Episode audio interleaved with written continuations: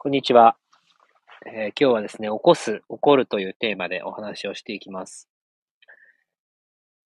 えーとかく、まあ、自分と他人というものが存在して、えーそれは別々のもので分離していると、え自分と現実世界っていうのは分離しているっていうふうに考えるとですね、この、え自分が起こしているものと、えー自分以外のものから、えーまあ、自分に起こってくるものの二つがあるんじゃないかというふうに自然に発想するわけですね。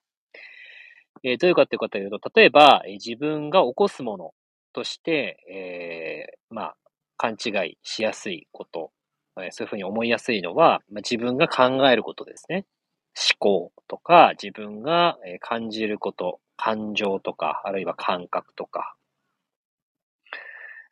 えー私が怒っている。私が喜んでいる。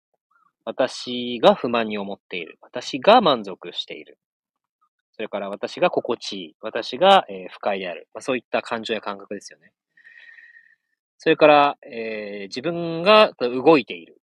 ね、手を上げるとか、足を上げるとか、喋、あの、今、こうして喋っているとか、っていうこともそうですね。自分が行為しているもの、行っているものも、まあ、自分が起こしているもの。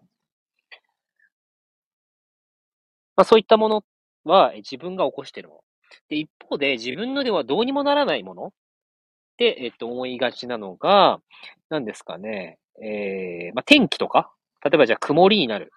とか、晴れになる。とか、雨が降ってくる。とか、嵐がやってくる、うん、地震が起きる、とか分かりやすいですよね。あと人と出会う。これも想定できなかった人との出会いとか、まあ縁とかってあるわけですから、そういった人と出会い。あと情報。まあ本でこう新しい情報に出会ったり、SNS で出会うとか、まあそういった、えー自分以外のものね。なんか、上司から急な転勤を言い渡されるとか。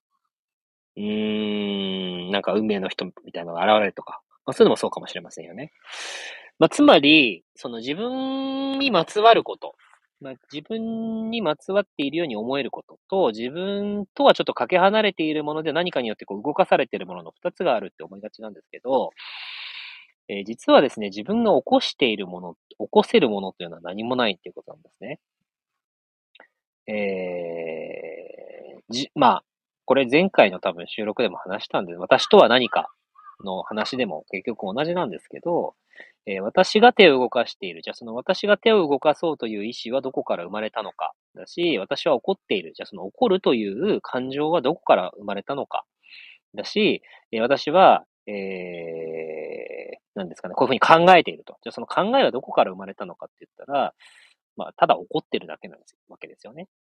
怒ってきてるわけですよ。それと雨や、えー曇り、晴れ、えー台台風、うん、地震、人との出会い、新しい情報、えー急な転勤、病気、そういったものと何が違うのかって言ったら、これ何も変わらないってことですよね。だから、えっと、自分が起こしていることは実は何一つない。ということがわかります。すべてのことはただ起こっている。ね。えー、自分の人生というのは何かをするという気持ち、それがただ起こって、そして何かをするというただ行為が起こって、そこに、えーしたという経験、結果が生まれて、ただただそれが続いていくと。うん。でそれは、実は自分と自分以外というものを分けるところから、えー起こすものと起こってくるものという分離が生まれるんだよと。でも実はそうではなくて、すべてはただ起こっている。それこそが、えー私の存在そのものであると。いうことで、まあ、前回のね、私とは何かというテーマから、まあ、関連して、えー起こす、起こるということでお伝えをしていきました。ありがとうございました。